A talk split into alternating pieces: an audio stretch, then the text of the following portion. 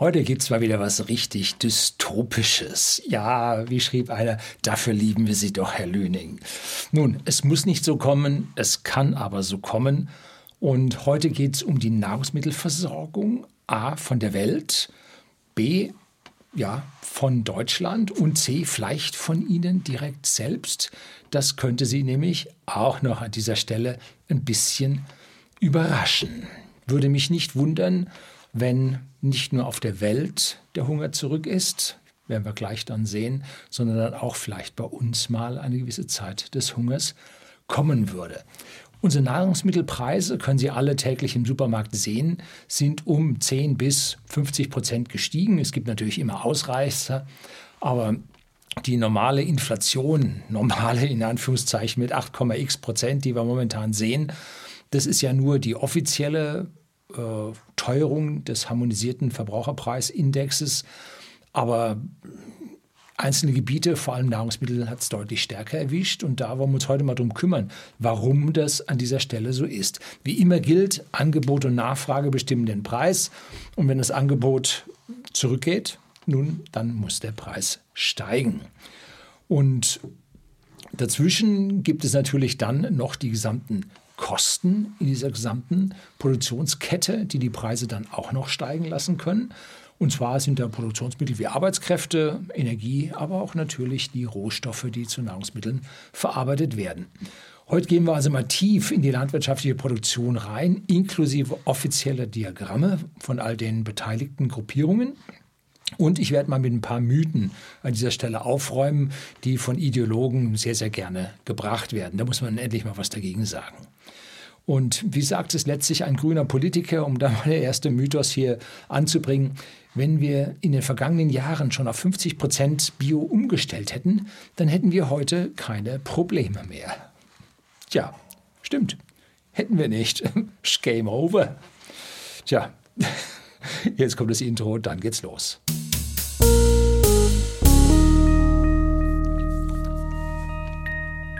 Guten Abend und herzlich willkommen im Unternehmerblog, kurz Unterblog genannt. Begleiten Sie mich auf meinem Lebensweg und lernen Sie die Geheimnisse der Gesellschaft und Wirtschaft kennen, die von Politik und Medien gerne verschwiegen werden. Und heute sprechen wir über zahlreiche Einzelpunkte und in Summe werden Sie damit erkennen, dass eine globale Hungerkrise ja, vor der Tür steht, vielleicht auch bei uns und da wir zeitliche Verzögerungen überall drin haben, vielleicht nicht mehr abzuwenden ist. Zu viel wurde verkehrt gemacht und vor allem, wenn Politik dann reagiert hat, haben sie um 180 Grad das Verkehrte gemacht. Also das ist schon bedeutend, was man dort spürt. Aber eins nach dem anderen. Jetzt gibt es erstmal einen kurzen Überblick, was werde ich heute besprechen. Das Bevölkerungswachstum, und zwar global und auch in Deutschland, gehört mit dazu. Dann die Lage speziell in Deutschland, dann die Lage der Landwirte bei uns und dann die Düngemittelkrise, die tatsächlich da ist, dann der Pflanzenschutz, der sehr, sehr wichtig für uns ist und letztlich dann, um den Bogen zu spannen, die Brownouts und die Blackouts, die natürlich einen riesigen Einfluss auf unsere Lebensmittelversorgung haben. Und da geht es nicht um die Türen im Supermarkt, die nicht mehr aufgehen. Nein, da geht es immer eine Notbedienung, die kriegt man auf und zu, wie man will. Es kann ja auch mal der Motor kaputt gehen, ne? sondern nein, da geht es um die richtige Stromversorgung von uns allen. So, fangen wir erstmal an mit dem Bevölkerungswachstum. Und die Anzahl der Menschen auf der Welt nimmt zu, das wissen wir alle. Und es gibt wenn man nichts weiß von der Zukunft, dann macht man Szenarien. Das machen auch Firmen. Sie machen dann, wenn sie nicht wissen, was kommen wird, machen sie mehrere Szenarien und diskutieren die dann.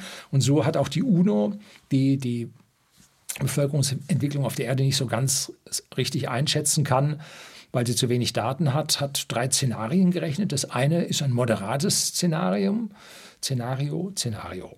Das zweite ist dann ein doch etwas bedrückendes Szenario und das dritte ist dann so richtig dystopisch, so exponentiell ab in den Himmel.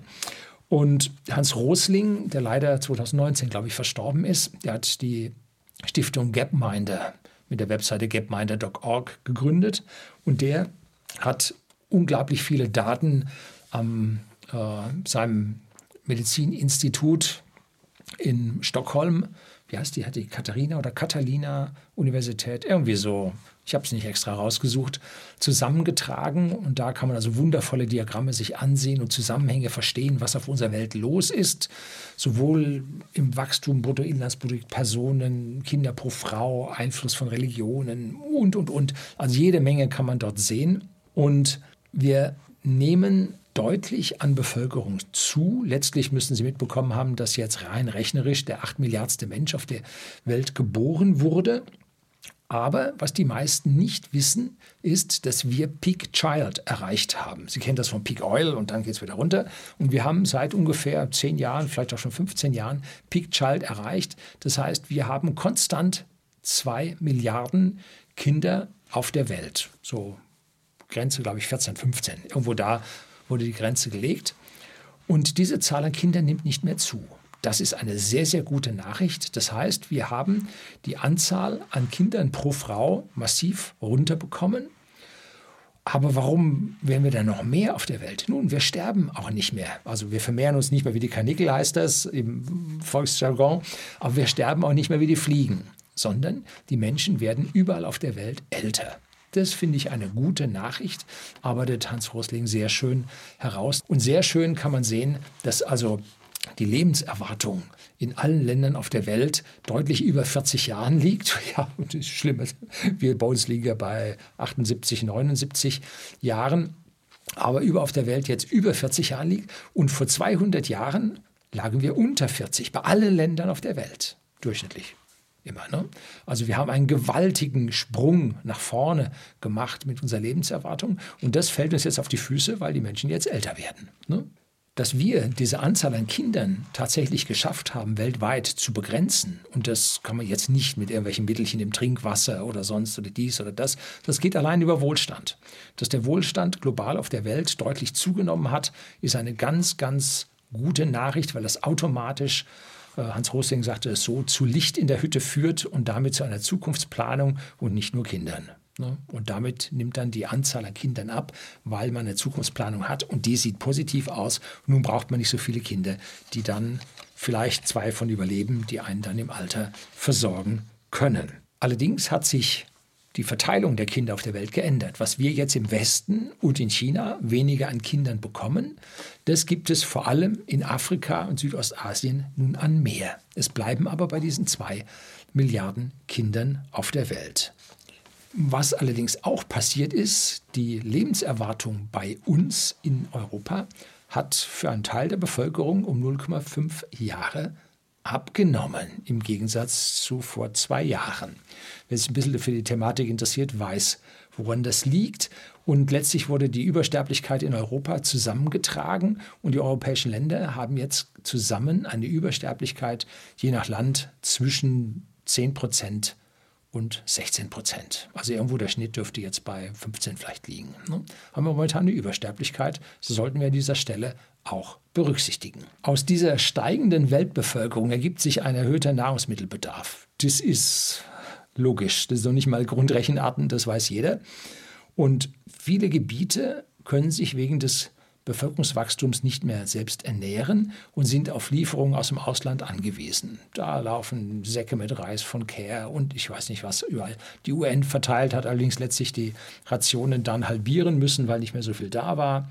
Bevor sie jetzt mit äh, Wetter und so weiter hierher kommen, es gibt einen Grüngürtel um die Erde. Und wenn die Erde aus der Eiszeit rauskommt, verschiebt er sich nach Norden. Und wenn er in die Eiszeit, die Erde wieder in die Eiszeit reingeht, verschiebt er sich nach Süden. Wir sind in einem sogenannten Interglazial zwischen zwei großen Eiszeiten, wie es öfter der Fall gab.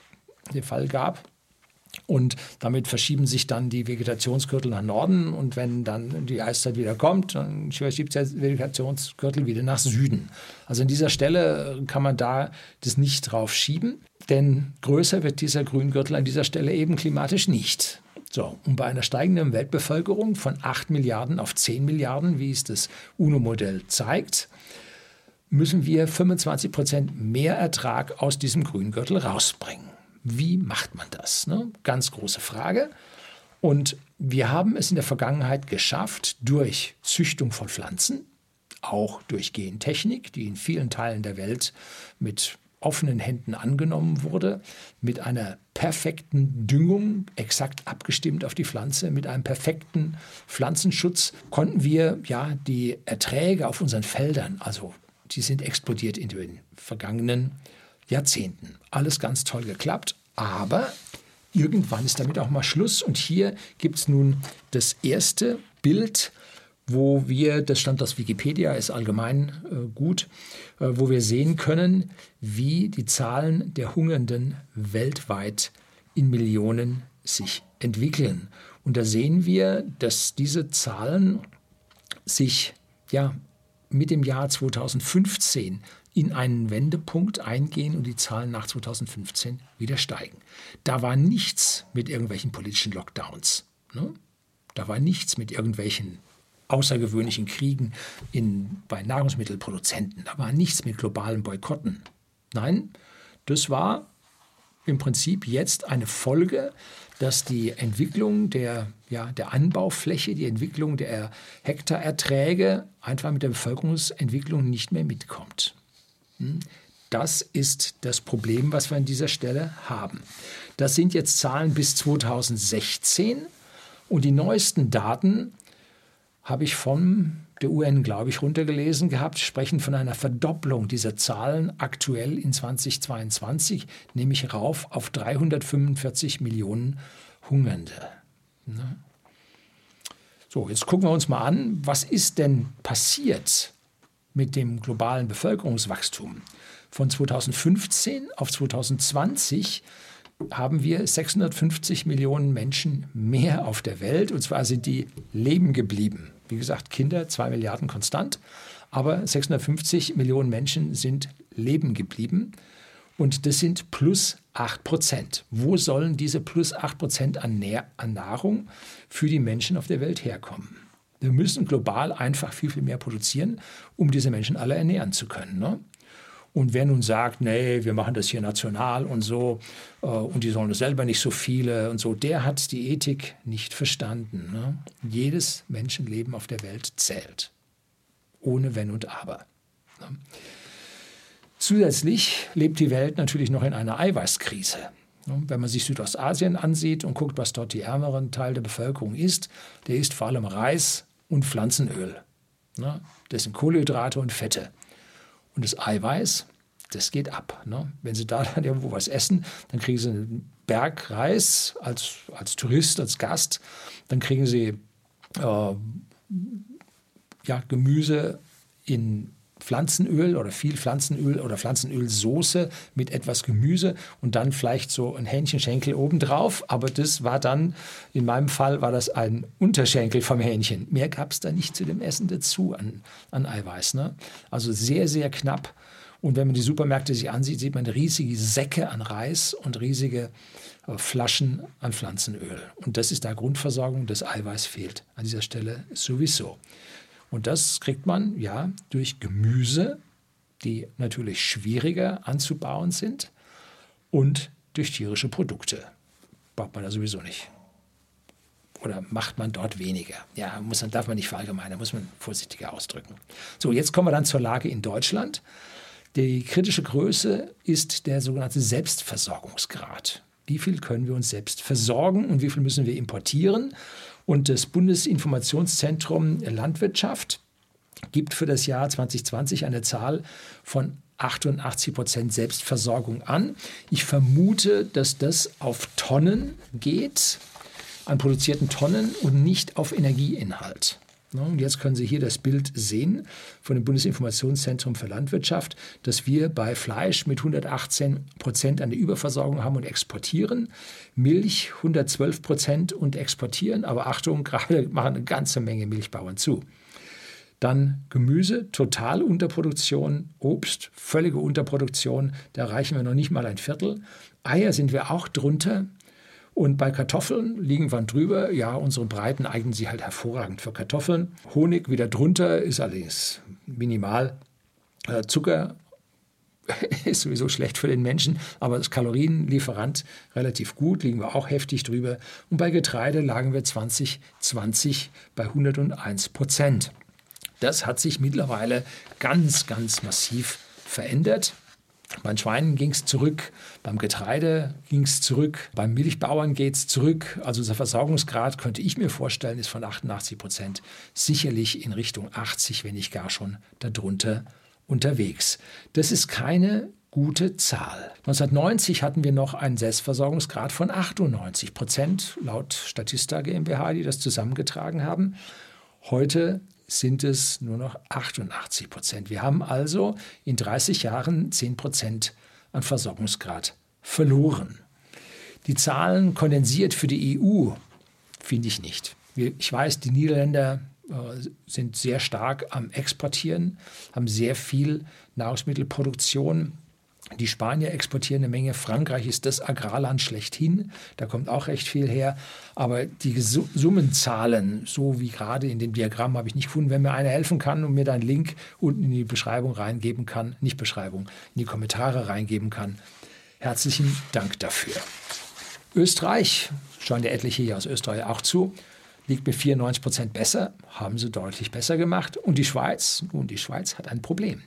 Die Schweiz liegt sogar nur bei 60 Prozent. Hier sehen Sie die Anbaufläche in Quadratmetern pro Person in der Schweiz, beginnend 1980, 85, 90 und dann ab 95 jährlich runtergehend. Interessant ist, dass die Gesamtanbaufläche pro Person von 460 Quadratmetern in 1990 auf jetzt nur noch 310 Quadratmeter abgesunken ist. Damit kommt die Schweiz nur noch auf einen Selbstversorgungsgrad von 60 Prozent.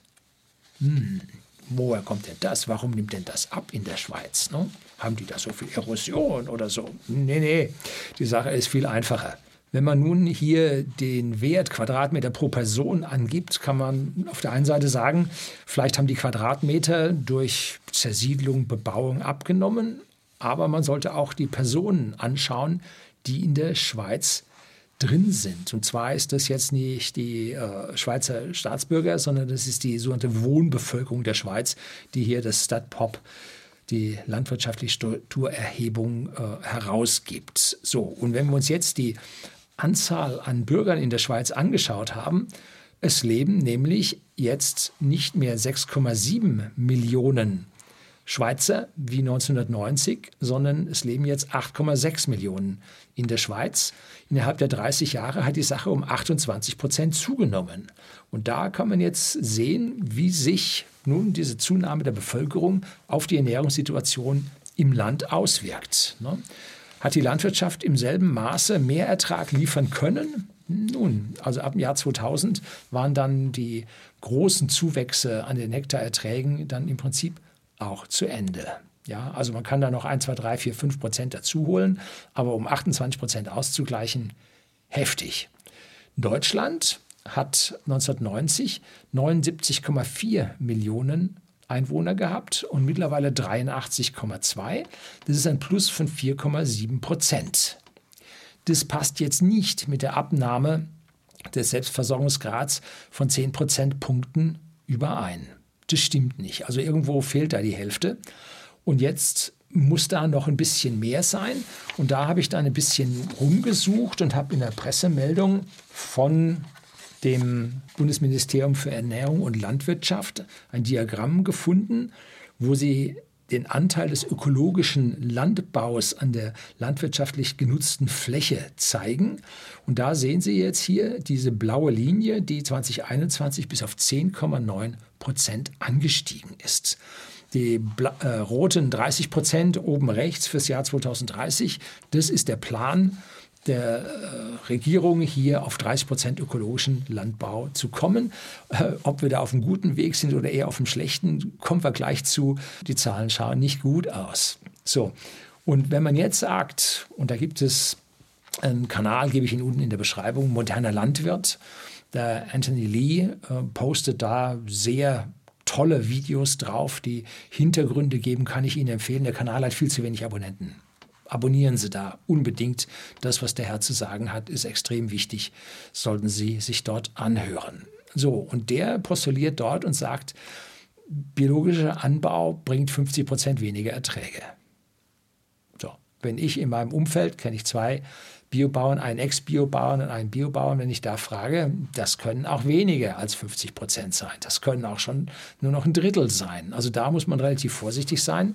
Und wenn man jetzt sagt, okay, wir haben unsere Flächen umgewandelt, seit 1990 hatten wir irgendwo zwei, drei Prozent ökologischen Landbau und jetzt sind wir auf 10,9. Dann sind auf diesen 10 Prozent der Fläche wenn da nur noch der halbe Ertrag rauskommt, liegen dort die fehlenden 5 Prozentpunkte begraben, die wir jetzt zu unserem Rückgang im Selbstversorgungsgrad an dieser Stelle sehen. Alles ganz grob, im Detail sicherlich komplexer, aber es zeigt Ihnen vom Overall-Bild, äh, vom ja, von außen gesehen, im Überblick über alles, zeigt Ihnen, das, was es hier für physikalische Zusammenhänge gibt, die man nicht ignorieren kann. Man kann nicht Flächen auf biologischen Anbau umstellen und erwarten, dass der Ertrag steigt. Nein, das kann man nicht.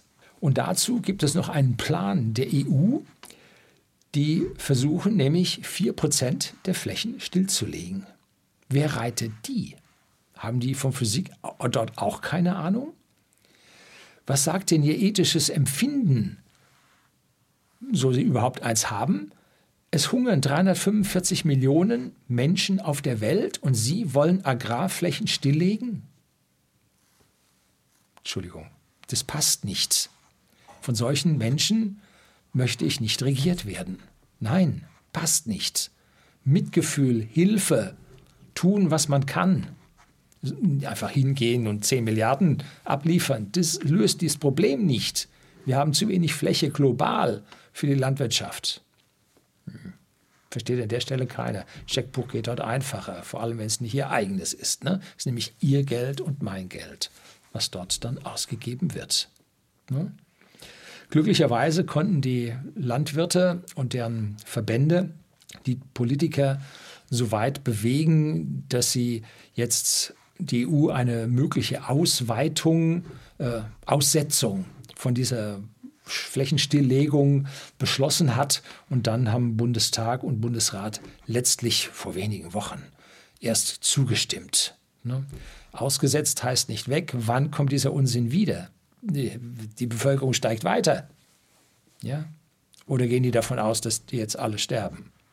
Also solche Politiker will ich nun gar, gar nicht haben. Überhaupt nicht haben. So, und jetzt schauen wir uns mal ein bisschen an die Front, wie es denn in unserer Landwirtschaft jetzt aussieht, die Lage der Landwirte. Bio hatte in der Vergangenheit einen guten Lauf, wie Sie an dem Diagramm sehen konnten. Die hatten massive Zuwachsraten, allerdings auf niedrigem Bestand, ne, niedrigem Niveau. Und heute berichten die Bioläden von einem Umsatzrückgang von 50 Prozent zum Vorjahr. Gut, ganz so hoch wird es im Schnitt nicht sein, aber man hört diese Rückgänge und wir können das in unserem Bioladen auch sehen. Da stehen sonst immer Schlangen an Leuten und jetzt auf einmal konnte ich da reingehen und konnte einfach so kaufen, ohne anstehen zu müssen. Wer aber da nun denkt, äh, das macht ja nicht so viel aus und so weiter, ne? ein Unternehmen hat Fixkosten. Die haben Mieten, die haben Heizung, die haben dort eine Kühlung laufen und, und, und, Energiekosten. Die haben dort Personalkosten laufen. Und wenn man 33 Prozent Umsatz weniger hat, ist man eigentlich schon pleite. Oder soll ich lieber sagen, hört man dann einfach auf zu arbeiten? Ja, der Hammer. Ne? Wie will man mit den gestiegenen Energiekosten und den um 25 Prozent gestiegenen Mindestlöhnen das an die Kunden weitergeben? Natürlich müssen sie die Preise erhöhen. Ich habe Ihnen bei Agrar heute mal einen Link gegeben über die Biomarktkrise und die fetten Jahre sind vorbei. Was machen denn die Menschen? Nun, die haben selber weniger Geld in der Tasche, weil ihnen für Strom, Gas, äh, Sprit und alle Dinge des täglichen Bedarfs über die steigende Inflation äh, das Geld aus der Tasche gezogen wird. Und jetzt können sie nicht mehr beim Biomarkt einkaufen, sondern jetzt gehen sie dann zum Großmarkt zum Einkaufen. So, und der Biomarkt, den beißen die Hunde. Und wenn die Deutschen ihre Bioware, ihre teuer erzeugte Bioware in den Bioläden nicht mehr verkaufen, dann müssen diese eigentlich aufhören. Und tatsächlich, das passiert. Schönes Beispiel sieht man an den Milchbetrieben. Die Molkereien nehmen den Biolandwirten aktuell ihre Biomilch für weniger Geld ab, als die normale Milch angekauft wird, weil einfach davon so viel zu viel da ist, weil sie nicht mehr abgenommen wird in den Bioläden. Ne? Also ich frage mich immer, warum die Biobauern das dann nicht an die normalen Molkereien abgeben. Aber die normalen Molkereien haben ja auch ihre Lieferanten. Warum sollen die auf einmal die anderen mit rübernehmen? Hm, weiß man nicht. Es gibt einfach nicht mehr genügend Absatz. Die Leute haben zu wenig Knete in der Tasche. Und interessant, wieder bei Agrar heute gab es eine an interessante Statistik, dass nämlich jeden Tag in den vergangenen zwölf Monaten, also von Mai 2021 bis Mai 2022, jeden Tag sechs Milchbauern aufgegeben haben in Deutschland. Stellen Sie sich mal vor, sechs Milchbauern jeden Tag. Zusammen 2152 Betriebe, die aufgegeben haben. Größere Betriebe blieben übrig, die haben ja die Economy of Scales, die da ein bisschen für sie arbeitet. Die lagen nur bei minus 2 Prozent, während also die kleinen Betriebe oder in Summe minus 3,9 Prozent da waren. Und allein in Bayern haben 1104 Betriebe aufgegeben. Das waren allein in Bayern drei Betriebe pro Tag. Das muss man sich mal sacken lassen. Nun, woran liegt es denn, dass die Milch auf einmal so teuer wird? Futtermittel, Strom, nun da gibt es eine Melkmaschine, da gibt es die Beleuchtung, im Stall kann man ja nicht dunkel haben, dann die Kühlung für die Milch, bis sie dann abgeholt wird. Und all das ist massiv teurer geworden. Und dann sind wir beim nächsten Problem, das jetzt alle Landwirte und nicht nur die Milchbauern betrifft. Und zwar ist es die Düngemittelkrise. So, was ist denn da los? In einem meiner ersten Videos über die Gaskrise habe ich Ihnen erklärt, wie Dünge aus Erdgas hergestellt wird. Es gibt einen direkten Zusammenhang zwischen Erdgas und Dünger und damit wird Dünger entsprechend teuer. Und wer jetzt mit dem Argument kommt, man soll doch mehr Gülle und Mist ausbringen, ja, hoppla. Es wird alles, was wir dort an Abfällen in der Landwirtschaft haben, wird alles genutzt. Da kann man nicht einfach mehr haben. Ne? Vor allem, wenn die Milchbetriebe aufhören, äh, fällt auch weniger Gülle an. Ne? Ja, und weniger Mist. Also an der Stelle, äh, dieses Argument ist ein, ein Nicht-Argument. Sämtlicher biologischer Abfall ist Dünger für die Landwirtschaft und wird an dieser Stelle natürlich recycelt. Mit dem aktuell anfallenden Biodünger und aktuell anfallenden Kunstdünger können wir genau das ernten, was wir momentan haben. Dabei wird nichts verschwendet, es wird auch nichts überdüngt, weil das ja eine Kostenfrage ist. Und ein Landwirt muss heute mit so spitzem Finger, spitzem Feder rechnen, dass der nichts umsonst da einfach ausbringt, was nichts bringen würde. Ne? Sondern er bringt genau das aus, was ihm hier den Ertrag bringt, weil er dafür Geld bezahlen muss. Am Ende muss es sich rechnen. Und wenn nun der Energieaufwand sich bei der Milcherzeugung nicht mehr rentiert, nun, dann hört man halt auf. Oft ist es auch schwierig, da Nachfolger zu finden, aber gut. Alle unsere Bauern sind staatlich ausgebildet. Es ist eigentlich kein Bauer mehr da, der ohne Ausbildung so einen Betrieb führt. Ich glaube, das darf er auch gar nicht mehr. Und diese Erbbauern, die von ihrem Vater gelernt haben, wie es ging, ähm, auch die Generationen sind lange vorbei. Also heute haben wir hochqualifizierte, hochtechnifizierte, hochgeschulte und betriebswirtschaftlich fitte und biologisch fitte Bauern, die genau das ausbringen, was ausgebracht werden muss, und keinen Deut zu viel. Unsere Industriepreise, kamen gerade raus, sind um 45,8 Prozent gestiegen. Dazu gehören natürlich auch Ersatzteile und so weiter für die landwirtschaftlichen Geräte. Auch für Dünger sind die Preise gestiegen und zwar um 108 Prozent. Für Ammoniak, also Stickstoffdünger, um 175 Prozent und um Futter um 38 Prozent. Denn Milchkühe, um mal bei dem Beispiel zu bleiben, können sich nicht allein vom Heu von der Wiese ernähren, sondern die bekommen zugefüttert und das ist reichlich durch die Decke gegangen. Ne? Dann habe ich Ihnen hier noch ein Bild von den Düngemittelpreisen in Bayern vom Bayerischen Bauernverband. Auch das ist aus der Pressemeldung zur freien Verwendung. Und da sehen Sie, wie diese Preise angestiegen sind, wie das, äh, also Kalk Ammonsalpeter ist die grüne Kurve und das, Diamin, Diamonphosphat, sagt mir nun alles gar nichts. Das eine ist auf jeden Fall der Stickstoffdünger und das andere ist der Phosphatdünger, ne? wie die also hier ganz heftig angestiegen sind. So, und diese Gelder können die Bauern einfach nicht vorstrecken. Ne? Vor allem bekommen sie das vom Endkunden ja nicht bezahlt. Es wird also mehr importiert werden. Also wir werden weniger Erträge haben, weil wir weniger düngen. Und wir werden damit mehr importieren müssen und damit dem Weltmarkt Nahrungsmittel wegnehmen. Und damit haben wir ein ethisches oder sollten wir ein ethisches Problem haben, weil auf der Welt mittlerweile 345 Millionen Menschen hungern. Und das bedeutet, sie haben weniger als 2100 Kilokalorien im Schnitt pro Tag. Und das, was wir jetzt hier nicht erzeugen, wird auf der Welt abgehen, weil wir als reiche Nation, wie es immer heißt, immerhin noch so viel Geld haben, dass wir das auf dem Weltmarkt kaufen können. Ne? Schwierige Geschichte. Die Bauern können es also nicht vorstrecken, weil sie die Gelder nicht haben. Und deshalb ist auch, auch wegen dem ganzen Gas und Öl und so weiter, aber auch wegen dem ganzen Dinge, Dünger, ist unsere Handelsbilanz seit neuestem im Negativen. Auch unsere gesunkene Industrieproduktion trägt dazu bei. Und im letzten Quartal 2021, da habe ich Zahlen gefunden, wurde deutlich weniger Dünger gekauft. Stickstoff wurde nur 75 Prozent gekauft, also ein Viertel weniger Dünger ausgebracht.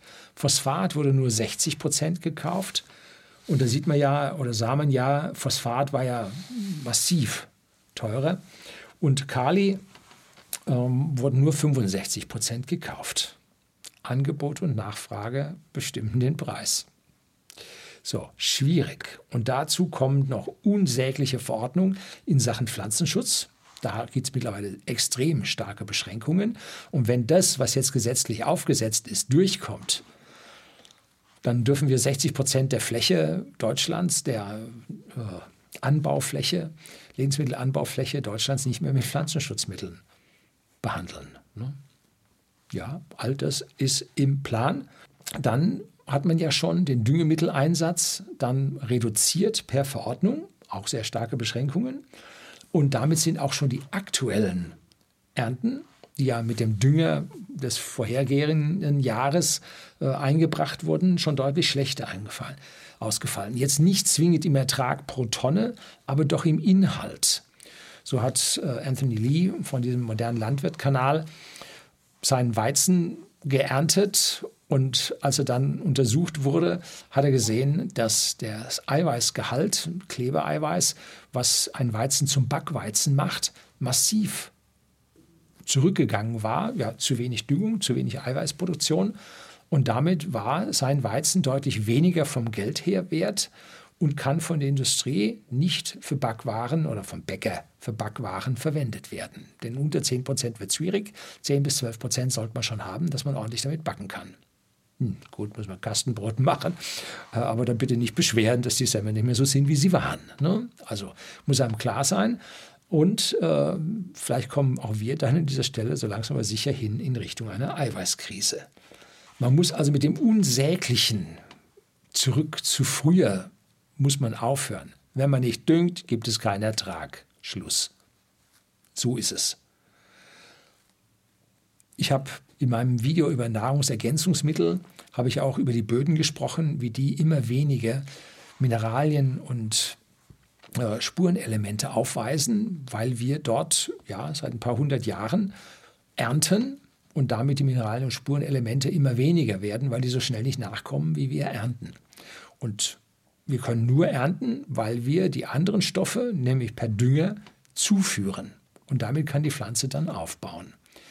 So, nehmen wir den Dünger weg, dann haben wir nicht nur das Problem, was wir sowieso mit den Mineralien und Spurenelementen haben, sondern wir haben zusätzlich noch das Problem, dass einfach der Ertrag zurückgeht, wenn der Dünger zurück ist. Und wenn wir im Schnitt 70 Prozent oder 65 bis 70 Prozent weniger Dünger ausgebracht haben, wird es eine massive Verschlechterung der Ernten fürs nächste Mal bringen. Hm?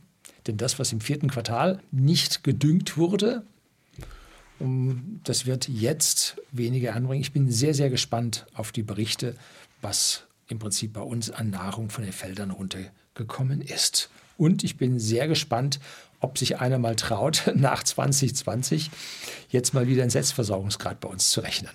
Das würde mich wirklich interessieren. Wäre interessant. Dazu haben wir jetzt nicht nur einen Anstieg der Düngerpreise, sondern natürlich gleichzeitig stiegen die Preise ja an, weil die Erzeugung gesunken ist. Und die Firma SKW hat, glaube ich, das größte Düngemittelwerk bei uns in Deutschland, vielleicht sogar Europa, nee, ich glaube nur in Deutschland, hat eine kombinierte Herstellung von Stickstoffdünger und AdBlue. AdBlue ist ja zu 66 Prozent Wasser und zu 33 Prozent Harnstoff. Und dieser Harnstoff hat halt einen sehr hohen Stickstoffanteil. Und der Stickstoffdünger hat also Ammoniak drin oder arbeitet über Ammoniak. Und diese arbeiten nun miteinander, sind im Verhältnis aufeinander äh, eingestellt, damit da keine Überproduktion und kein Abfall entsteht. Und die haben nun eine ihrer zwei Anlagen nicht mehr wieder angefahren. Die hatten die in Wartung über den August und haben sie jetzt nicht wieder angefahren, weil gab nicht genug, ne, lohnt nicht mehr. Und AdBlue hat sich da im Preis mittlerweile schon verzehnfacht. Verdammt knapp. Und jetzt kam das also an die Politik ran und das war jetzt also auch unerwartet, ne, dass sowas dann da passiert. Und jetzt hat man wohl mündliche Zusagen von der Politik, dass man also Hilfen bekommt bei der Produktion. Das heißt, hier wird Geld bezahlt und ohne AdBlue stehen halt unsere Lkw still. Oder man füllt halt einfach destilliertes Wasser ein, der Karren läuft dann weiterhin, aber hier kommt der Dreck raus. Ne? Kann ja auch nicht im Sinn eines grünen Umweltministeriums sein. Ne? Also jetzt haben sie da wohl zugesagt und sie heizen jetzt die Anlagen ganz aktuell wieder auf. Aber sie werden nicht in Betrieb gehen, wenn sie hier nicht eine feste Zusage für zusätzliche Kosten haben. Ne? Vielleicht ist das auch der Grund, warum Minister Habeck mittlerweile verfassungsrechtliche Probleme bei der Gasumlage sieht. Tja, er mich auch. So, jetzt kommen wir zum nächsten Punkt der Pflanzenschutzkrise. Ne, und jetzt möchte ich hier von der Webseite des Umweltbundesamtes zitieren. Die EU-Kommission hat den Entwurf einer neuen Verordnung zur nachhaltigen Anwendung von Pflanzenschutzmitteln veröffentlicht, mit der der Pestizideinsatz deutlich verringert werden soll. Das Umweltbundesamt UBA begrüßt dies, sieht jedoch deutlichen Nachbesserungsbedarf, damit die Verordnung in der Praxis funktioniert. Und weiter. Am 22. Juni 2022 hat die EU-Kommission den Entwurf einer Verordnung zur nachhaltigen Anwendung von Pflanzenschutzmitteln veröffentlicht, die Sustainable Use Regulation. Diese legt die Ziele der Farm-to-Fork-Strategie und Maßnahmen zu deren Umsetzung verbindlich fest. Demnach soll der Einsatz und das Risiko von Pestiziden bis 2030 halbiert werden. EU-Kommissarin Stella Kyriakides weist in dem Kontext nachdrücklich darauf hin, dass es nicht um mehr Verbote von Stoffen gehe, sondern um eine Reduzierung von deren Nutzung. Dies sei auch Anliegen der Bürgerinnen und Bürger der EU. Zitat Ende. Und da haben die Landwirte nun ihr Problem damit, denn ohne diese Pflanzenschutzmittel wird der Ertrag auf den Feldern deutlich, deutlich sinken. So ist das eben, wenn man diese großen Felder und diese Monokulturen hat. Wechseln sie zu kleineren Feldern und so weiter, sinkt dann der Gesamtertrag auch. Also irgendwo sind wir auf einem Optimum. Und wenn wir von diesem Optimum abweichen, fallen wir entweder in die eine Seite runter oder fallen wir in die andere Seite runter. Aber dieses Optimum an Ertrag für die Bevölkerung der Welt werden wir an dieser Stelle nicht mehr bekommen. Zwei Dinge sind vollkommen klar. Weniger Fläche bedeutet weniger Ertrag. Warum weniger Fläche? Nun, es werden mehr Schutzgebiete ausgewiesen und wenn da die Meldungen tatsächlich durchgehen, die bei uns in Richtung Brüssel gemeldet wurden, dann werden 60 Prozent unserer Fläche nicht über, überhaupt nicht mehr äh, mit Pflanzenschutzmitteln behandelt werden dürfen. Dann bricht unsere Versorgung sowieso komplett zusammen. Und das Zweite sind diese 4% Stillgelegung, die die EU sehen will, die jetzt zwar aufgeschoben wurden, aber nicht aufgehoben wurden. Und da droht dann nochmal Flächenverlust. Also das ist die eine Ecke. Und das Zweite ist, weniger Pflanzenschutz ist weniger Ertrag. So, also das ist ja eigentlich Wissen für jeden, ne? wer das ignoriert kann ich nicht für voll nehmen. So, jetzt kommen wir Punkt 6 zu dem, was ich in den letzten Videos gebracht hatte, zu den Blackouts und den Brownouts. Also Brownouts sind vorübergehende Stromabschaltungen regional und Blackouts sind ja, großflächige, ungewollte Stromausfall, der längere Zeit anhält. Und jetzt kommen wir zu einem schlimmen Problem. Die Wahrscheinlichkeit für den Blackout, den totalen Ausfall der Stromversorgung, bin ich gefragt worden, wie hoch schätzen Sie den? Boah, relativ schwierig. Und da würde ich sagen, größer als ein Prozent, aber immer noch kleiner als zehn Prozent. Also da an der Stelle sehe ich dann schon ein gewisses Problem. Und wir haben in Bayern eine Menge Kleinbauern, auch mit dem Milchvieh zum Beispiel. Und es liegt daran, dass der Napoleon die Erbgesetze erst 1800 Keks geändert hat bei uns. Und vorher wurde also immer geteilt, geteilt, geteilt. Und im Norddeutschland wurde es dann dem ältesten Sohn übergeben. Sind, deshalb sind dort die Felder entsprechend größer. Falls nun der Strom für ein paar Stunden ausfällt und die Kühlung ausfällt, dann können wir die Milch von diesen Bauern natürlich äh, gleich den Kühen wieder verfüttern, bevor die schlecht wird. Ne? Spart man sich wenigstens teures Futtermittel. Das ist so der gängige Weg. Aber falls der Strom längere Zeit ausfällt, bei den Kleinen, die also keine Notstromversorgung haben, dann muss er von Hand melken. Haben Sie schon mal eine Kuh von Hand gemolken? Ich habe das mal so ein bisschen probiert. Jo, sehr kraftraubend und ja, Muskelkater inklusive. Und dass nun eine Kleinbäuerin noch 20 Kühe von Hand melkt, ihr Mann das Gleiche und vielleicht noch jemand anders auch. Also da kann ich mir noch vorstellen, dass die ihre Kühe durchbringen.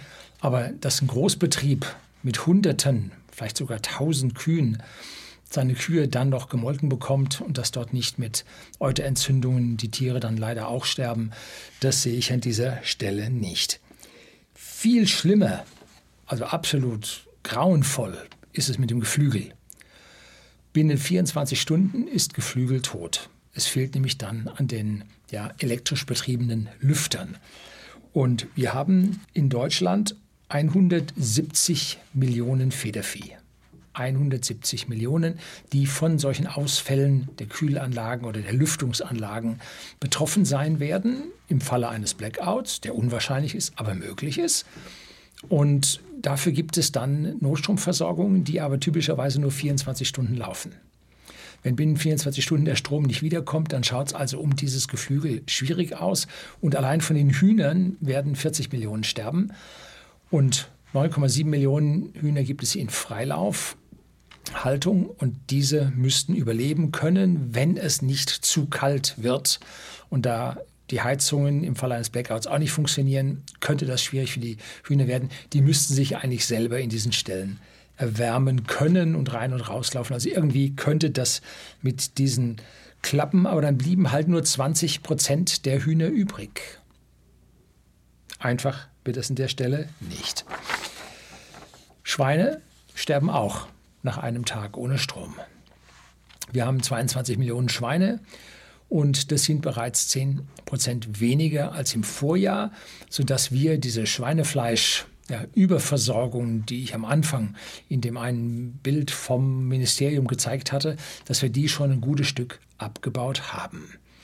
Wissen Sie, warum in den vergangenen Jahren China so viel Getreide gekauft hat? Nun, die hatten die afrikanische Schweinepest. Die begann im August 2018 und erlebte dann bis in der ersten Hälfte 2019 seinen Höhepunkt. Und China hat die meisten Schweine der Welt, 440 Millionen. Und weltweit gibt es 770 Millionen Schweine. Und von diesen 440 Millionen sind 25 Prozent wohl gestorben. Diesen Bestand wieder aufzubauen, bedeutet also erstmal Züchtung und die Ferkel alle hochbringen, bedeutet aber auch eine Menge Nahrung für diese Tiere, die hier verfüttert werden musste. Und deshalb hat China den ganzen ja, Weltmarkt ziemlich leer gekauft, um diese Nahrung für diese Tiere dann zu bekommen. Und wer jetzt an Gemüse als Ersatz denkt, macht ja Sinn, braucht mal weniger Energie für. Hm, in unseren Breiten nicht ganz so einfach. Ohne Strom sind auch unsere Treibhausbestände weg. Entweder, wenn es zu feucht ist und zu kalt ist, dann muss man lüften, damit hier der Schimmel nicht reinkommt und die Fäulnis und alles drauf geht. Und Wenn es viel zu kalt wird, dann erfriert uns das ganze Zeug da drin, wenn die Heizung nicht mehr funktionieren, weil die brauchen auch Strom zum Funktionieren. Das schaut also gar nicht so gut aus, auch mit unserer Gemüseversorgung, die sowieso schon relativ niedrig ist, wenn Sie sich dieses Diagramm nochmal hier vor Augen führen. Ich blende es Ihnen jetzt einfach nochmal ein. Wenn wir unsere regionalen Stromausfälle über 24 bis 36 Stunden haben werden, dann wird unsere Nahrungsmittelversorgung an dieser Stelle weitflächig vernichtet sein. Und das ist alles im Prinzip Just-in-Time-Production. Da gibt es natürlich jetzt noch Lager. Und zwar zum Beispiel Obst, der legendäre Bodenseeapfel. Nun, der ist gekühlt und ohne Strom funktioniert die Kühlung von diesen Lebensmittellagerhäusern, Kühlhäusern nicht mehr. Schaut dann auch ganz schlecht aus. Wir denken auch noch an Gemüse, was dort eingelagert ist, und wir denken auch noch an die Butter. Die hält noch ein bisschen länger, aber auch da schaut es dann mittelfristig schlecht aus. Kurz darauf sind dann alle unsere Supermärkte leer und unsere gesamte Lebensmittelversorgung liegt am Boden. Das ist ein GAU, wie man sich kaum stärker vorstellen kann. Also ohne Strom geht es hier um Millionen von Menschenleben. Wirklich um Millionen. Das ist krass. Und das hat sich vermutlich mal so ein ja, ideologischer Politiker, egal von welcher Couleur, noch niemals im Leben Gedanken darüber gemacht. Er hat sich um seine Karriere Gedanken gemacht. Aber nicht um die Menschen, um die er sich laut Amtseid zu kümmern hat. Das ist also schlimm, was da auf einen zukäme. Und auch wenn dieses Problem nur ein Prozent ist, und natürlich gibt es Lebensmittelvorräte und Versorgungen, die die äh, Notfallreserven, die dann freigegeben werden. Das hält aber nicht so lange, bis wir unsere Hühner, Schweine und unsere Treibhäuser wieder am Laufen haben. So lange halten die nicht. Ganz, ganz schwierige Geschichte. Und warum passiert das jetzt alles? Müssen wir mal ein Fazit ziehen und mal hier gucken, woran es denn liegt. Es liegt daran, weil die Politik sich in alles einmischt und versucht, jeden und jedes Teil zu regulieren. Also was hier Politiker sich anmaßen, zu wissen, was nur ein Landwirt wissen kann. Ein Ministerialbeamter im Land, Bund oder in der EU, der hat noch nie in seinem Leben eine Mistgabel in der Hand gehalten. Ich auch nicht. Hm, ich habe zumindest mal versucht, eine Kuh zu melken, mit sehr mäßigem Erfolg. Ja, oder wer ist schon mal mit dem Traktor über ein Feld gefahren von denen? Wer weiß, wie viel Energie so ein Traktor benötigt? Wenn sie da also voll flügen, der zieht, ne? Pro Stunde. Gut, kleine Kritik, elektrisch brauchst du da nicht anfangen. Aber für die Haufen Nebenaufgaben am Hof kann man durchaus einen elektrischen Traktor einsetzen, der an der Photovoltaik des Bauern, der hat nämlich eine ganze Menge davon in der Regel, aufgeladen werden kann. So, aber wer sich überlegt und sagt, nö, also da der Bauer braucht nicht so viel Öl und so, nee, der braucht ganz schön Diesel, also keine Frage. Das ist also heftig. Ein Staat, ja, der Staat sind wir alle.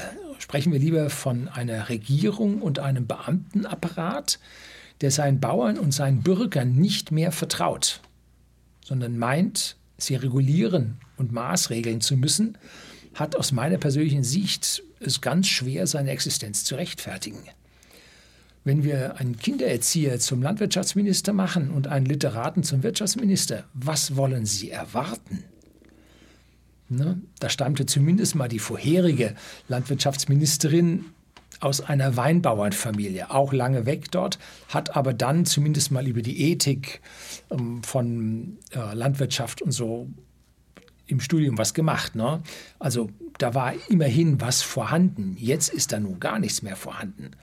Ne? Vielleicht ist da beim Landwirtschaftsministerium, oh, da ist doch so ein Foto geleakt, dass äh, unser Landwirtschaftsminister doch auf seiner Dachterrasse einen gewissen Zuchterfolg hatte. Ja, nicht das, was die Leute dachten, aber er war da schon ein Kleingärtner, wenn man dieses Bild äh, als echt betrachtet.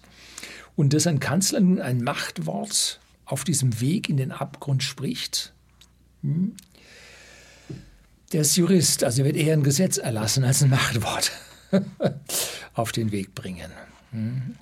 Tja, also Alles ist auf mehr Staat, auf mehr Regulierung, auf Micromanagement bis in den kleinsten Winkel der Gesellschaft ausgerichtet. Und wenn etwas nicht klappt, wie die Ideologen sich das vorstellen, dann werden Staatshilfen versprochen und mit riesig langer Verzögerung werden die dann auch ausgespielt. Und diese Staatshilfen stammen nicht vom Staat, ja doch vom Staat, von, Sie, von, von Ihnen und von mir. Sie und ich, wir bezahlen. Ne? Und der Staat lässt sich herab und zahlt nun dieses Geld aus. Nun, wenn es nicht von Ihnen und von mir ist, dann ist es von der zukünftigen Generation, weil er Schulden gemacht hat. Also jetzt zu glauben, der Staat richtet das und der Staat hat hier sein, sein Füllhorn, was er nach Belieben über die Menschen ausschütten kann, nein, das ist alles das, was wir erarbeiten. Und wenn jetzt bei uns die Industrieproduktion lahmt, unsere Außenhandelsbilanz ins Negative gerutscht ist, die Arbeitslosenzahlen steigern, steigen, die Energie, die Politiker steigern sie, äh, die Energie nicht mehr so da ist, wie wollen wir denn dann diese Mittel erwirtschaften, dass wir davon die Leute bezahlen können? Na? Also diese Schieflagen hilft nicht, sie mit Geld versuchen zuzudecken und die Leute ruhig zu halten. Nein, die Probleme müssen gelöst werden. Denn ein kleines Flämmchen tritt man hier aus, dann tritt man da ein kleines Flämmchen aus und dort, dann laudert es hier wieder auf und da und auf einmal steht das ganze Ding in, in Flammen. Also eine riesige Problematik, die die Politiker als solches noch überhaupt nicht erkannt haben, für die das alles wohl ein größeres Spiel ist, wo man seine eigenen politischen Ideologien gestaltend umsetzen will und dabei aber nicht bemerkt, um was es hier an dieser Stelle überall geht. Tja, und die Politik wird uns auch in Zukunft mehr und mehr Geld wegnehmen, um hier diese kleinen Feuerchen zu löschen. So lange, bis es nichts mehr wegzunehmen gibt und so lange, bis es dann auch nichts mehr zu löschen gibt. Das ist eine ganz, ganz schlechte Aussicht und ich habe Ihnen versprochen, ich zeige Ihnen heute mal wieder so eine Dystopie.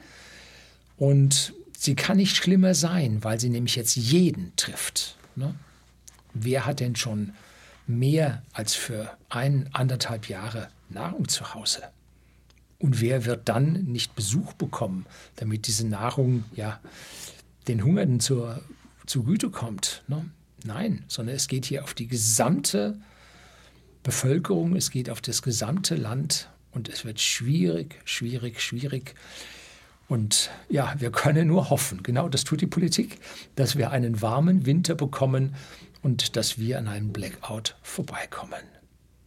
Aber wir müssten alles tun, restlos alles tun, damit wir in diese miese Situation, die wir jetzt ja schon nicht nur ansatzweise, in der wir schon total drin sind, dass also unsere Landwirtschaft überhaupt nicht mehr das produzieren kann, was wir alles brauchen, dass wir da nun wirklich dabei hinten rauskommen. Ja, jeder Kubikmeter Gas, mit dem wir Dünger herstellen können, hilft uns im nächsten und im übernächsten Jahr unseren Bach satt zu bekommen. Hm. So, das soll es heute gewesen sein. Herzlichen Dank fürs Zuschauen.